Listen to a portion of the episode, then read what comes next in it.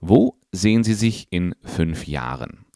Diese Frage ist eine Standardfrage in jedem Vorstellungsgespräch. Sie ist gleichzeitig aber auch eine Gratwanderung zwischen dem, was du dir wünschst, und dem, was du als realistisch in diesem Unternehmen ansiehst. Wie du sie beantwortest, darum geht es in der heutigen Episode.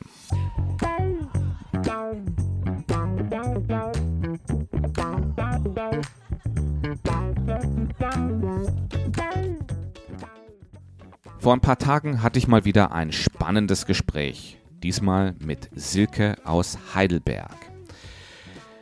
Und Silke hat mir bestätigt, dass Episoden, die sich um konkrete Fragen drehen, sehr hilfreich sind bei der Vorbereitung auf Vorstellungsgespräche. Sie hat nämlich gerade einen neuen Job gefunden. Und deswegen geht es in der heutigen Episode um die konkrete Frage, wo sehen Sie sich in fünf Jahren?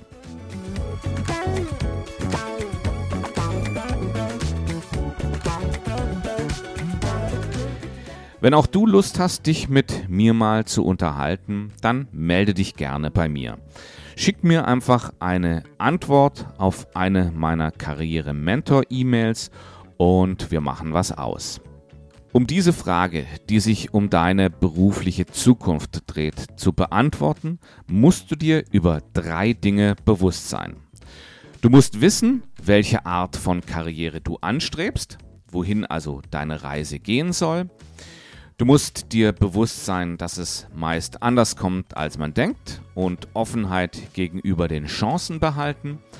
Und du musst kommunizieren, dass du an einer möglichst langfristigen Anstellung interessiert bist, selbst wenn das nicht zu 100% deinem Innenleben entspricht. Und an diesen drei Punkten bewegt sich auch diese Episode entlang. Die Frage, wo sehen Sie sich in fünf Jahren, ist nur eine der neun meistgestellten Fragen in Vorstellungsgesprächen. Wenn du alle neun kennenlernen möchtest, dann zeige ich dir am Ende der Podcast-Episode, wie du den Leitfaden Vorstellungsgespräch bekommst. Darin liste ich diese neun Fragen auf und gebe dir jeweils eine kurze Beantwortungsstrategie. Mehr dazu am Ende der Episode. Steigen wir gleich ins Thema ein. Wenn du diese Frage gut beantworten willst, musst du dir zunächst mal darüber klar sein, wie sich deine weitere Karriere gestalten soll. Und damit meine ich jetzt eigentlich weniger, in welchem genauen Fachbereich du arbeiten wirst. Ja, das ist extrem schwierig vorauszusagen, weil fünf Jahre sind schon eine ziemlich lange Zeit und da kann sehr, sehr viel passieren. Aber die grundsätzliche Ausrichtung einer Karriere ist sicherlich auch in fünf oder vielleicht sogar sieben Jahres äh, vom sieben Jahreshorizont möglich. Frage ist, soll es mehr in die Richtung Leadership gehen oder soll es mehr in die Richtung Expertentum gehen? Insbesondere diese Entscheidung ist wichtig, weil es zeigt, dass du klare Ideen davon hast, was du in Zukunft erreichen möchtest. Schauen wir uns zunächst mal an das Thema Leadership. Ja, äh, hier geht es natürlich zunächst mal um die Führung von Mitarbeitern. Aber es geht auch darum, die Funktion, die du im Unternehmen inne hast, zu leiten. Das bedeutet, dass du im Unternehmen ein Thema vertrittst und dieses Thema leitest. Das können sogenannte Global Process Owner sein, das kann sich um die Leitung von Projekten handeln, aber es kann auch ganz traditionell die Leitung eines gewissen Fachbereiches sein. In meinem Fall ist das der Bereich Human Resources und dieses Thema, diese Funktion, da halte ich die Zügel fest in der Hand.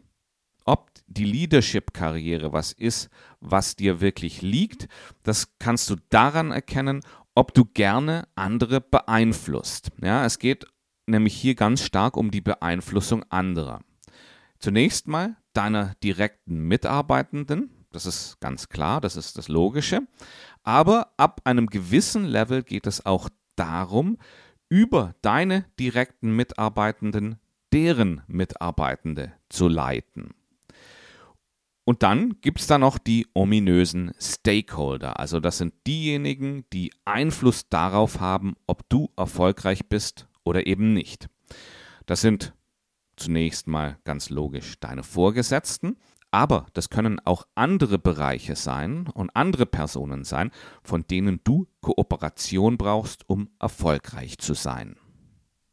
Wenn du daran Freude hast und dich auch gerne auf Politik, Unternehmenspolitik hinter den Szenen einlässt, ja, äh, das heißt also, wenn du dich auch gerne um Macht und Einfluss kümmerst, das heißt also auch gut darin bist, Netzwerke aufzubauen, ähm, Konflikte zu managen, einen Interessenausgleich zwischen, zwischen dir und anderen herzustellen ja, und dich sehr gut in der Organisationskultur auskennst, dann sind das alles Zeichen, die darauf hinweisen, dass du in Zukunft eine stärkere Rolle im Bereich Leadership übernehmen möchtest.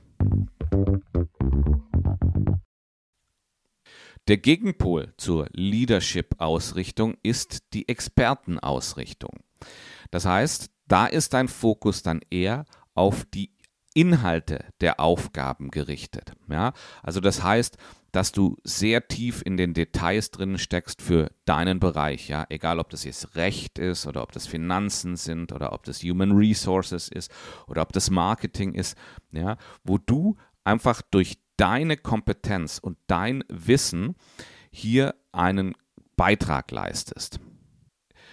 Und in diesem Fall ist es natürlich sehr wichtig, dass du eine Vorstellung davon hast, was deine Schwerpunkte sind und welche Ausrichtung du diesen Schwerpunkten in der Zukunft geben möchtest. Wenn du dich um die Karrieremitte befindest, dann ist es in der Regel so, dass die Leadership-Karriere eine echte Option ist. Ja? Für einen Anfänger ist das keine so große Option. Ja? Allerdings darfst du dich auch vielleicht da nicht zu sehr blenden lassen, ja, und das zu schwarz und weiß sehen, weil diese Trennung zwischen Leadership und Expertentum ist teilweise doch etwas verwaschen. Ja. Ähm, du wirst nämlich auch in, in, in Leadership-Positionen immer wieder auch ein gewisses Fachwissen mitbringen müssen oder in Expertenpositionen auch gewisse Führung übernehmen. Ja, oftmals ist es so, dass, dass äh, viele Experten dann auch doch ein, zwei, drei äh, Leute haben, die direkt an sie berichten. Ja, aber das sind dann halt keine großen Organisationen, sondern das ist der, der, der Fokus dieser Teams ist dann wirklich auf das Fachliche, auf das Expertentum ausgerichtet. Und der Fokus verbleibt auf diesem Inhalt. Aber diese Ausrichtung, ob es eher in Richtung Leadership oder in Richtung Experte gehen soll, ist ein sehr guter Ausgangspunkt, um die Frage, wo sehen Sie sich in fünf Jahren, zu beantworten. Ich kann das zum Beispiel mal an meinem persönlichen Beispiel erläutern. Ich habe vor einigen Jahren ein recht großes Human Resources Team geführt. Das waren weit über zwölf Mitarbeiter, mal mehr, mal weniger aber es war einfach eine Ausrichtung, die war ganz klar auf der Leadership-Schiene. Allein schon die Anzahl an Mitarbeitern hat mir sehr, sehr viel Führung abverlangt.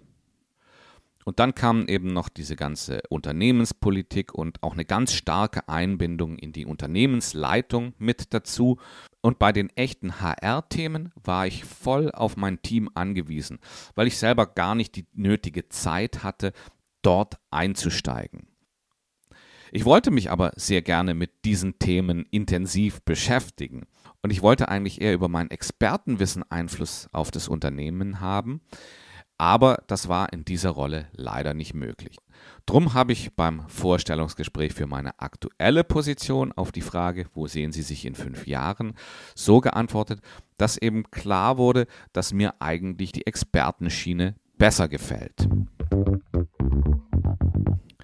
Gehen wir mal zum zweiten Thema, dem du dir bei der Beantwortung dieser Frage bewusst sein musst. Und zwar ist es die Offenheit für Chancen und die Nichtvorhersehbarkeit der Zukunft. Und es ist ganz wichtig, dass das in der Antwort auf diese Frage durchschimmert. Die Zukunft ist nicht voraussehbar. Und selbst wenn du der Meinung bist, dass du das kannst, ist das kein Thema fürs Vorstellungsgespräch. Für Unternehmen heißt es, dass sie von ihren Leuten verlangen, dass die sich den dass die sich geänderten Gegebenheiten anpassen. Es kann viele verschiedene Ursachen für Änderungen haben. Das Kundenverhalten kann sich ändern, Mitarbeiter können das Unternehmen verlassen, äh, es kann Gesetzesänderungen geben, es kann Krisen geben. Ja, die Covid-Krise ist da ein sicherlich sehr schönes Beispiel dafür.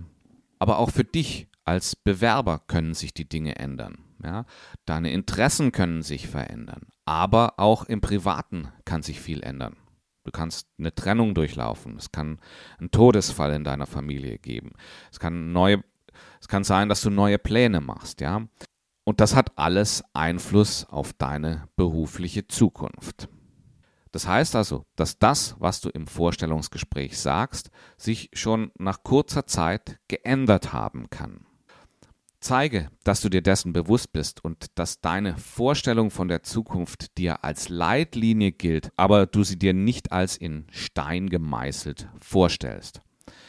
Das könnte zum Beispiel so lauten, diese Vorstellung ist meine Grundausrichtung. Allerdings bin ich mir auch bewusst, dass es oft andere Chancen und Notwendigkeiten gibt. Ideal ist es, wenn du hier ein konkretes Beispiel anbringen kannst. Zeig ihnen eine Chance, die du ergriffen hast, als sie sich dir geboten hat. Ein tolles Beispiel dafür habe ich mal in meinem eigenen Team gesehen. Ich hatte mal eine Mitarbeiterin, die wollte sich sehr breit im Thema Human Resources positionieren.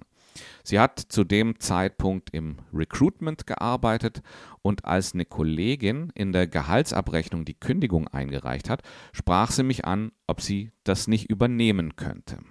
Und mit sehr guten Argumenten und der Unterstützung des Leiters des Bereichs Gehaltsabrechnung hat sie mich dann davon überzeugt. Der dritte Punkt, über den du dir bei der Beantwortung der Frage, wo sehen Sie sich in fünf Jahren, klar sein musst, ist es, dass du zeigen musst, dass du langfristig dort beim Unternehmen bleiben willst. Selbst wenn du dir da noch gar nicht so sicher bist. Warum ist das so? Neue Mitarbeiter zu finden ist teuer und anstrengend. Genauso wie du als Bewerber viele Vorstellungsgespräche führst, werden auch Unternehmen viele Kandidaten und Kandidatinnen interviewen. Das kostet Zeit, das kostet Energie und vor allem ist es eben immer risikobehaftet. Risikobehaftet, weil man sich für die falsche Person entscheiden kann. Und das ist auch für ein Unternehmen ein Desaster. Solche Situationen sind sehr, sehr anstrengend für dich als Linienvorgesetzter, für das bestehende Team, was Aufgaben auffangen muss. Und es ist sehr schlecht für den Ruf derjenigen, die diese Einstellung vorgenommen haben. Daraus lässt sich ableiten, dass die meisten Unternehmen Leute gerne längerfristig einstellen. Wenn du das in die Beantwortung der Frage einbindest, dann baust du Vertrauen auf. Denn du präsentierst dich dann als ein Mitarbeiter, mit dem man langfristig planen kann. Für dich als Bewerber oder als Bewerberin gilt übrigens genau das Gleiche. Ein Arbeitgeberwechsel birgt immer ein Risiko, dass es nicht klappt. Und Jobsuchen sind, wie du mittlerweile sicher weißt, sehr anstrengend. Und längerfristig bei einem Arbeitgeber zu bleiben, senkt die Transaktionskosten. Also den Aufwand, den es braucht, um sich an ein neues Unternehmen, neue Leute und eine neue Kultur anzupassen. So, bevor ich jetzt diese Episode nochmal kurz zusammenfasse, möchte ich dir kurz erklären, wie du den Leitfaden Vorstellungsgespräch bekommst. Ich habe ihn ja bereits zu Beginn dieser Episode erwähnt.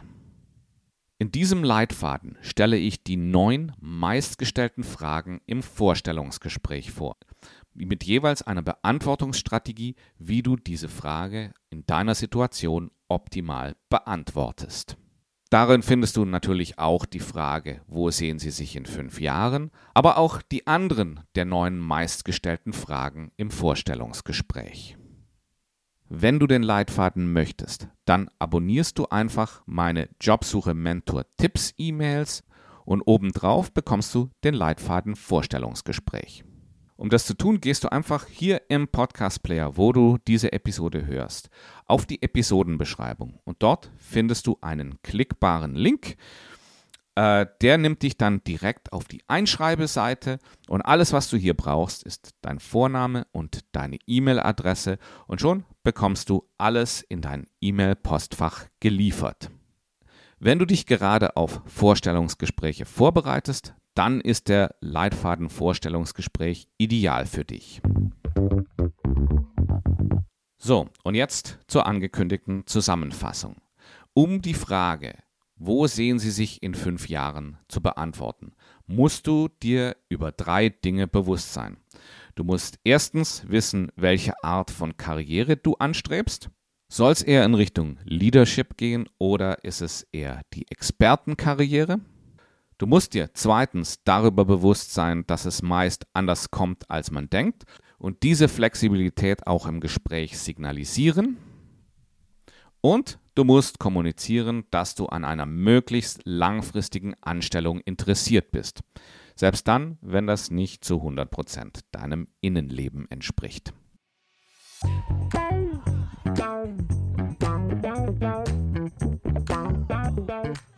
Damit sind wir am Ende dieser Episode. Ich bedanke mich ganz herzlich fürs Zuhören und würde mich freuen, wenn du auch nächste Woche wieder dabei bist. In diesem Sinne eine gute Arbeitswoche, dein Björn Dobelmann.